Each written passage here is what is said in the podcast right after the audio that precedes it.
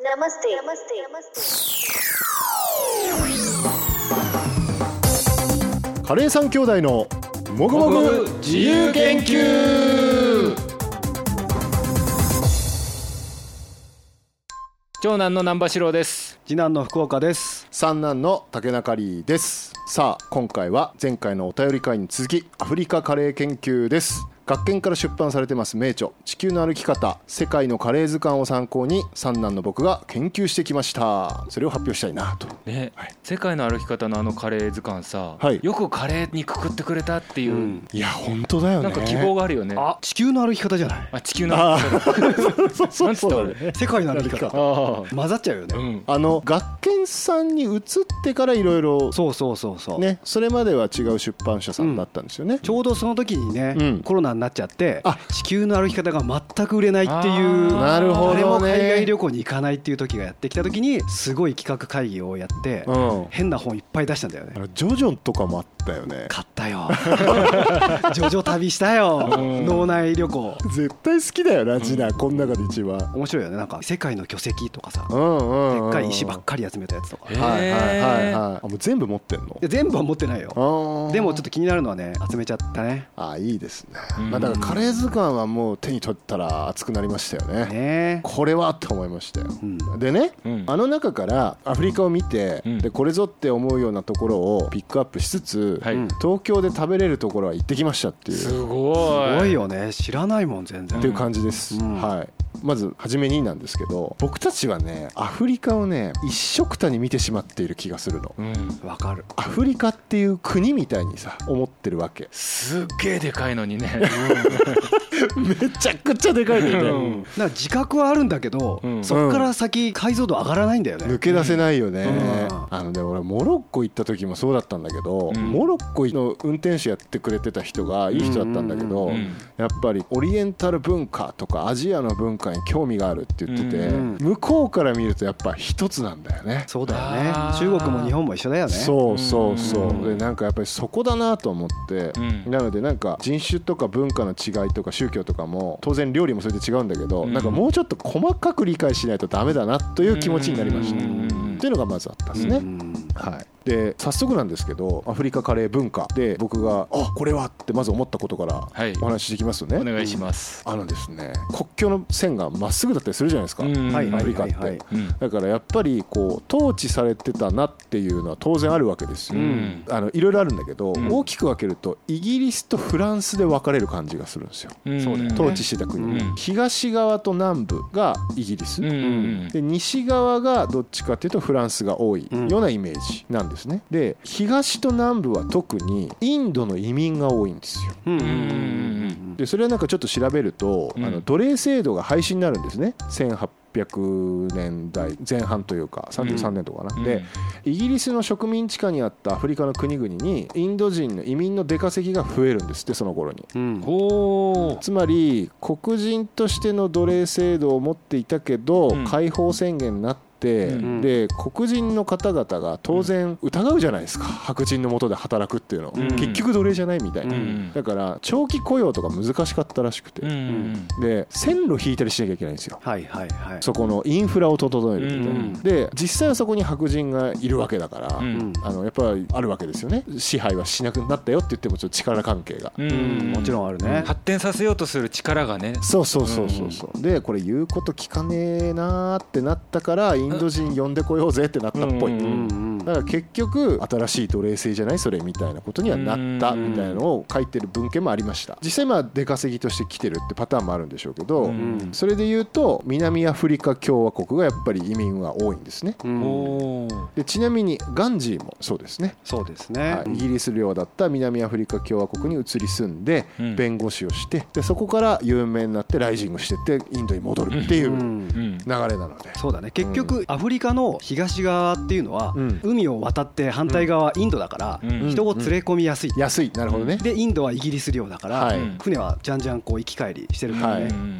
まあ、なんか都あるんだ合ろうまあいろいろ都合が良かったんでしょうね、うんそういうのもあってであとインドネシア系の人も同じ理由で移民として結構多かったらしい、うんあそうなんだね、はい、なので、うん南アフリカ共和国はインドネシア系これマレー系って呼ばれるらしいですけど、うんマレー系とインド系の人が多いんですってなるほどでカレー自体はマレー風味のカレー粉を使われることが多くてインドよりもマイルドへえあれかオランダも占領してたからかなあーでもそういうのもあるかもねそう入れ替わるからうね、んあーインドネシアとそれもあるねつながるかもね、うんおーでこれ次男が前にさバニーチャウの話してたでしょはいはいあのーパこれンにカレーを詰め込むやつねそうそう食パンこれね本当にね表現がこれが一番超正しいから笑っちゃうんだけどハニトーみたいなやハニトーってハニートーストつハニトースト、うんはいうんあのカラオケのあるじゃんなんだっけパセラパセ ラのあのハニトーみたいなやつ、うんであのくり抜いて、うんあそこにカレーを入れるっていう、うんまあ、簡単に言うとそういう料理だよねそうそうそうそで器の代わりに食パンの一斤丸ごと使うみたいなみたいなみたいなみうんたいなあのだから日本ではチャラい揚げ揚げ器だけどだ真面目にそうなってるってなっこてとだるよっねて、うんでなんかそうあれは諸説あるらしくて、うんなんか2つあるらしいんだけど、うん一1つは食器の使用を禁じられてたインド人がパンにカレーを詰めていた、うんうんあとはインド人が開いた食堂に黒人が入れなかったから裏口で手渡しできるように開発されたおーみたいな話があるみたいですうんでもうこれは南アフリカのソウルフードみたいになっとるらしいうんあのダーバンっていう都市発祥らしいんです、うんうんケープタウンとヨハネスブルグに次ぐ第3の都市うんでそこはやっぱりカレー文化がすごくてダーバンナンブレッドっていうパンすらあるらしいっへえーなんでブレッドなのていう名前がついてるおーでね俺気になってうん調べたの、英語とかに変換したりとかし,、うんうんたらフェンネルシードはかかってるんだけど、うんハンバーガーのパンみたいだったへえだからなんじゃねえなと思ってごまみたいにフェンネルシードがかはかっっててるるのそうそうそうそうすげえナンブレッドナンブレッドでそれでカレーを食べるんですってなんかそういうのあるんだなと思いましたけすげえうんど、ね、であともうちょっと東側でいうと、まあ、そういうカルチャーもあるんだけど、うん結構如実に出てんのがマダガスカル島の脇にある2つの島、はいはいうんうんモーリシャス、おほーーモーリシャスはいはい聞いたことあります、モーねリえシャスだってモーリシャス風なんとかってインド料理とかにもあるよねああるんだなんかあうのんデリーううんのん田中社長のうん単品料理みたいなのでうんモーリシャス風っていうのを見たことがあるへえタコとか使ってへえあうんでも絶対そうだわうんインド洋の貴婦人と言われるリゾートアイランドうんうんでここはねインド系住民がなんと全体の68%ほすごいねすごいよねでお隣のレユニオンっていう島は、うんうんあのここはフランス領になってるんだけど、うんここもインド系移民が多いでもうここは普通に寒さとかありますレレユニオンカレーって出してるとこあったんじゃない東京であのクレオール文化、うんうんフランスインドアフリカの影響を受けたものをクレオール文化というらしいんですけども、なんかそこのカレーなのかな、うんなんか前次男もちょっと言っていた気がうん僕食もべするたなことはないんだけど、うん出してるおなん店あかった駒な場ってかどっかにあった気がするううんん行ってないけど俺もなんかソーセージスパイストマト煮込みとかさへなんかなんか見た目いいのよ、うんなんかあフランスも確かに入ってそうだなみたいな、うんなんかそういうカルチャーがその辺にはあるらしい、うんでも本当に島自体はそんな大きくないんで、んそうだようね、んとてもでも面白かったですね東側はそういう文化があるんだなっていうのは感じました、うんまあ、だからエチオピアとかは東寄りだけどちょっと違うんだろうねそうだね、うん位置的にも中東に近いしねしね、うんであとはエチオピアって5年間しか植民地化されてないんですよそうなんだよね、へーしかもイタリアだったかなイタリアだと思ううん、イタリアだよね、うん結構独立を保ってきてたんで、うんなんか独自文化あるんだろうなっていう気はしましたね。上塗りされてないんだうん、そうでそうあそうでもねエチオピア正教っていううんキリスト教が、へーあのちゃんとその土着というか宗教になっそていうるそれが外から入ってきたキリスト教じゃなくて、うんうん土着のキリスト教だからもうすごい古いのへめーちゃくちゃ古いみたい。イエス・キリストがいた時代からうん入ってきたキリスト教だから、あだからそうかエチオピア正教なのか。そうそうそうそうあんたよく知ってるすね。ごいねなんかねそういうの好きなのいいねよくいいね 待っててよかった ね。この人登場を、うんでもねそう独立ずっとしてたっていうのは世界の中でやっぱり珍しくて、うん珍しいみたいね。日本も、うんまあ、アメリカに占領占領はされてないけれどあの GHQ が来てたの多分56年ぐらいでしょ、うんうんでタイかなあとは植民地化されてないのは、うんうんそうだね王国としてね。おーそういう西欧列強じゃない国で、うんそうやって独立を保ってた国ってのはすごい珍しいから、うんへーエチオピアって結構ね魅力があるというか気になってますいつもなんかエチオピア正教がとにかく実は厳しいんですって、あのまず豚肉とかあのひずめが割れてる動物は NG ほああはいあと週2日断食、え何それうすげえ、まあ、多分ラマダン的なうんうん日がある時はあちょっとごめんなさいそこ本当に2日間食べないかもしれないです 分かんないです、うんあとイースター前は約2ヶ月間断食でその期間は動物性タンパク質は NG へえ やばいねめっちゃ厳しいよねね厳格にやってる人いんのかなあでも結構いるみたいよへえなかなかあのエチオピア正教パーセンテージ高かったですよえへーえコーヒーが美味しそうなだけじゃないんだないろうねねえちょっと外の国に出づらいねエチオピアの人うんねそうねしたらそうねうん、うん、で次が今度西側です、うんうんはい西側はこれね面白かったんですけどパームオイルねパーム油ああヤほうシほうパほーうムヤシうんはいをめちゃくちゃ使うんですよへえこれがね使う量が多いってこと多いうーでんなんかレシピ見てるとうん水すら使わない 水の代わりに油を使うんだすげえ量だよ見てるとでそれでスパイスも使うの使うああ水が手に入らないのかなそういうのもあんのかな、まあそうだよね水がきれいな国はスパイス料理が流行らないみたいな、うんあーねあなんか聞いたことあるなそうんうんうんうんでねじゃあ僕が食べてきましたシリーズがここからあるんで、はいはいまずナイジェリアアフリカで一番人口が多い国うんアフリカの巨人とも呼ばれてますでここのカレーは有名なのはエグシシチューエグシエグシエグシシチューなんだシチューです、はいウリ科の植物の種子をエグシって言うんですって種種うんうんうんへーでメロンとかもそうなんですって、うんうんその種を乾燥させてひいたものでそれを牛肉や羊肉干し魚野菜と一緒にスパイスとパーム油で煮るえそれは牛肉も魚もいろんなの全部混ぜちゃうってことえーっとね本当僕だが見るレシピはねうん実はね混ざってるんですよいろいろへいろいろ混ざってるケースが多かったですあああの羊肉だけとか、うんうんうんそうじゃなくて結構混ぜちゃうっていうのが多かったですね、うーんなんかそれだけっていうのもあるんだけど、うんでおからっぽくなるんですよこのエグシっていうのが、うん混ぜるとえおからボソボソしてるってうこん、とちょっとボソボソしてる感じ、あのでもなんかこう水分奪われるとかそういうんじゃなくてやっぱ油も結構あるから、そっかそっかだからなんていうのかなおからといり卵の間っつうかなんつうかなんかそんな感じべのちゃっ食てした感じなんだろうなポロポロとはしてないへふわふわボソボソみみたたいいななへーなんかそんな感じでももうスパイスだよね乾燥させスパイススパイスてスパイス粉にして使うってことね、うんうんうん植物の一部だしうね、んでこれ美味しかったですよあそれ食べられるお店があるんだ、はいありますうん新宿三丁目アフリカンバーエソギエさんエソギエエソギエさんちょっとエソギエの意味は聞き損ねましたがうんありますで芋類なんですよ主食がうんうんうん芋ね芋うんお餅みたいにすんのあなんだっけ白いそうそうそうヤムイモとプランテーンっていう食用バナナんうんがありまして、うんでこれを蒸して練ってフフっていうお餅を作るんですよ夫婦食べたヤことムあるイモとプンランテンが夫婦ってこと混ぜてんうんうんお餅みたいなもうんんフフうんなん食べたこか夫とある婦パウダーっていうのが売ってるのよあ多分それ混ざってるんじゃないかうなん多分混ざってて、うんそれを練るとお餅みたいになる、うんうんうんでなんかどっちかっていうとちょっとね白玉粉で作るお餅みたいなのに近い気がするかな、うんで冷めるともう手についちゃうんで結構あちち言いながらあったかいまま食べるっていうのがいいとされています、うんでこれまたねバックパッカーの人に聞いたんですけど、この昔は現地でプランテーンっていうさっき言ったバナナうんうんを食べるとすっげえ胸焼けするっていうのがあったらしいんです うよんうんはい今はどうなのか知りませんけどで僕が食べた夫婦は全然そんなことなかったですけどねうんでプランテーンはちょっと胸焼けするとでそれだったらもう米食おうとうんで西って結構お米の文化あるんですってねお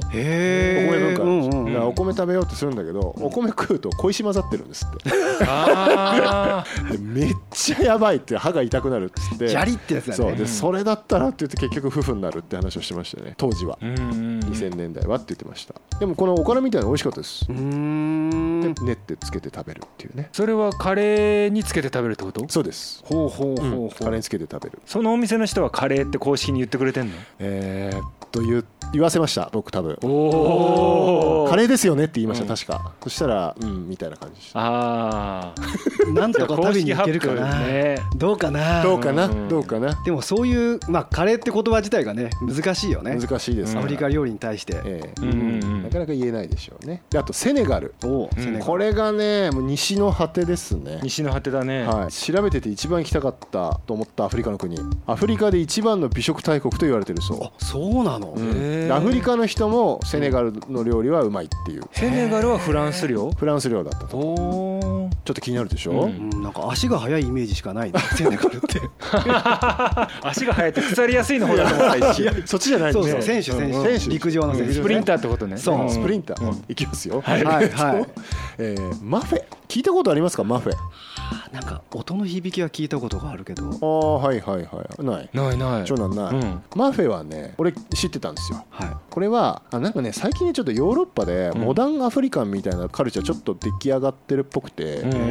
だからなんうかんそれでもちょっと僕知ってたんですけど、うんだからちょっとアフリカ料理が世界的に高級料理じゃないけど、うん見直されてる感じはすごくあるんですけど、うんあのピーナッツペーストとスパイスとビーフを煮込んだシチュー、まあ、イコールカレーですねい三男は何でもカレーにしちゃうからね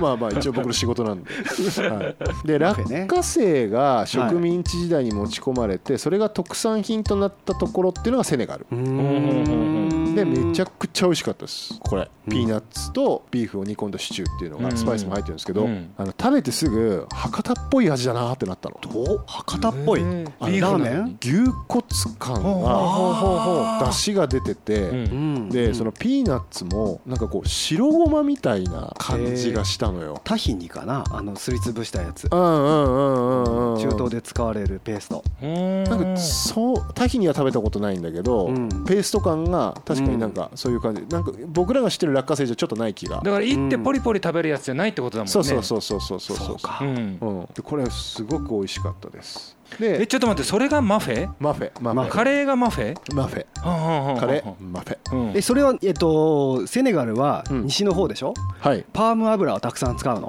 あもうもうもう一個いい、うんうんすげえのがあってセネガルに、うんスープ患者っていうのがあるんですね、ちょっと韓国語っぽいね、うんスープ患者感ねじや、うんはい、でこれは燻製魚と肉のスープをパームオイルで仕立てオクラをめっちゃ入れるっていう料理これも肉と魚なんだはい本当だほで面ね白いあの高野秀之さんって幻のアフリカ納豆を終えうんうん冒険家の人ね冒険家の方うんあの人が記事でこれを作り方を見てきたっていうのがあって、んそれがすごい面白くて、うん生魚干し魚燻製魚の3種類の魚そこにマギーといううまみ調味料あとアジャというトマト風調味料2つの人工調味料を入れそしてテネトウこれがセネガルの納豆ねうんおなんかね調味料みたいに使うのよどっちかっていうと納豆をうんあの干したりとかうん味噌みたいにしたりとか使うんだけどすするんだけどでそれと2リットルのヤシ油おー水の代わりだ本当にうん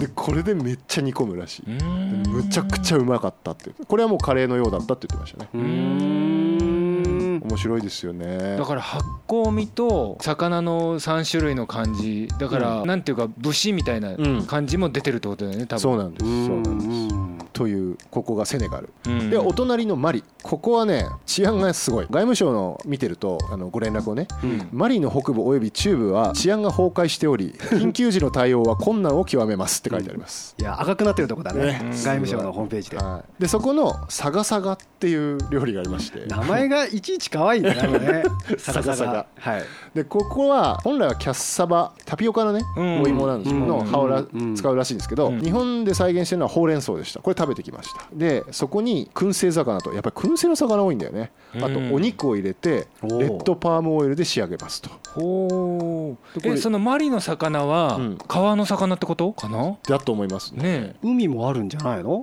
西の方だからえなんかママリリはに直接は海はうんないよないのだかからうん川だと思うよへえでこれがねめちゃくちゃ美味しかったの海苔って感じだった海苔ほうれん草がうん魚の出汁とかおうん肉とかも相まって、うんうん緑色というかどんな色なんだあのでもそんなに崩しきってないサグカレーみたいなはあえそれはお店はどこで食べられるえっ、と今言っったサガサガとサガサガマフェは浜松町カラバッシュなんとか患者はそれはねあたありましたありましたそこ食べてないんですけあどあなるほどなるほど、うんうんカラバッシュで食べれますうんうんうんうんなんかあそこすごいですね2005年からやってんのかなへー全然知らなかったよ知らねないうんカラバッシュってお店があるんでぜひそこに行っていただければとうん思いますけどえごめん最後に1個だけいいですか、うんカメルーンカメルーでこれすごいのよ、うんあの実は春日部近くにある南桜井駅のアフロジャパンというところでこのメニューをちゃんと事前予約ですれば食べれるらしいんですけど、うんアチュっていう料理がありまして、うん写真をお二人に見てもらいたいんですけど何これなんかこうえこれスイーツじゃないよスイねーツじゃないですあこれカレーなんだよねこれこ真んれ中そう周りはホルモン系の焼きですね、うーんえでその周りにパンみたいのがあるよ見えるはよいでこれはヤムですねヤム芋あヤムイうモんのマッシュしたやつはいいで中がカレーうんなんですけど、うんこれ黄色いじゃないですかめちゃくちゃ、うん黄色い一気だねこれターメリックじゃないんですよおなんだいこれねパーム油とまた出てくる えさっきレッドがあったけけどどパーム油とうん石灰岩を混ぜるんだってへーそうするとそんな色になるんですすごいようね、んこれ調べた人がいて本当に石灰岩なのっつってうんそしたらなんかね向こうでは呼び名はねライムストーンって呼び方するんだけどちょっと食べれそうな気がすそるうそうそうそう、うんでこれを石灰岩って訳してるらしいんだけど翻訳すると、うんなんかね重曹に近いらしい、ああそういうことかうん中身はね、うんううんうんうん んでもなんかすごいよねすごいこの重曹とパーム油を使ってそこにスパイスを入れてんカレーを作る、まあ石灰岩入れちゃうっていう説明を聞いた方がドキドキするよねねちょっと日本食人べてとみしてはたねういんでなんか全然刺激的ではないらしいですあへ辛ーくはないんだねはい辛くはないらしいです、いい感じに激しくなくて、うんこれねあの人が言ってたんだよなこれ僕はね食べに行けなかったんですよ、うんはいえーっとジョイッコさんあジョイッコさんジョイッコさんが言ってましたね、へえなんかおとなしい味って言ってましたあそうなんだ、は内臓のお肉とマッシュポテトと石灰岩とパーマ油を合わせて食べるわけでしょそっか合わせて食べんだおねとなしいんだおとなしいっていうねうんまあちょっと僕が調べてきたところは今この辺ですけどへー多分全然他にもいろいろあるんだと思うあるねうん大きいもんねアフリカう今ん改めて地図見てさめちゃくちゃでかいじゃんでめかいちゃよくちゃすごいねインドの何倍あるんだよって思っちゃったそうなんだよね、うんこれさモーリタニアとか多分まだあるよね絶対、あるあるいやほんそうなんだよインドの出っ張りとアフリカの出っ張りをさ、同じ大きさだと勘違いしてるけど、うんうんうん全然でかいようねんいやなんかもうね大国というか大陸を知りましたよ、うん、でもなんか見てるとうん形が似てるじゃん似てる似てでる、あの上の北の方は外からのヨーロッパの影響を受けるうんはいイスラム教とかの影響を受けるんだけうんはどい南の方は西欧列強の人がやってくるはい海からやってくるみたいうんはないとこは結構似てるなって思う確かにね、うん言われてみればそうかもしれない陸続きとね違う感じね、うんねえそれでナンブレッドとかあってさ、うんで南アフリカの人はさインドじゃナンブレッド食べてないらしいよとか言ってんじゃないもしか してねえハンバーガーだしねあり得るよねあるだろううな、んもうだからなんかとにかくね総じて西側はこのパーム油と、ううんんであと意外と塩っ気が薄いっていうのが面白かったですへえそうなんだ全体的に辛さはどうなの辛さは結構ありますあるんだねだけどへー全体的に塩っ気が薄いって面白かっこれさまあ海沿いは別だけどさ、うん岩塩がないんだ多分ねなるほたあどあそういうことかもしれないねうんあり得るね、うんだから重曹使うんだ ねもしかするとねいやなんかいろんな発見がありました、うんというわけで、はい、、はい今回は結構研究してきて楽しかったですけどやすごい、うんカレーフロンティアだねアフリカね本当だ本当ですねよまだまだ掘れそうな気がするあれいいこと言った感じになったセネガル行きたいわ本当思ったわというわけでブラックペッパー警部さんのお便り会の今回は最後の回ですね、はいえーアフリカカレー研究でしたうんはいじゃあまた来週お楽しみにはいありがとうござありがいましとうございましたたカレー三兄弟からのお知らせです面白いなと思っても思わなくても番組概要欄にあるフォローするのボタンを押してもらえたら嬉しいです最新話配信のお知らせをお届けしますまたカレーにまつわる疑問やお悩みカレー三兄弟に聞きたいことなど皆様からのお便りもお待ちしております番組概要欄公式サイトのお便りフォームからお気軽にお送りください投稿していただいた方から毎月抽選で5名様に番組ステッカーをお送りいたしますそして番組で紹介した研究結果やレシピは公式サイトで公開していますスパイスや調理中の写真おすすめのレシピ本など掲載していますのでそちらもお楽しみくださいそれでは最後締めのご挨拶皆様良きカレーライフをこの番組はチャンスザカリーの提供でお送りしました。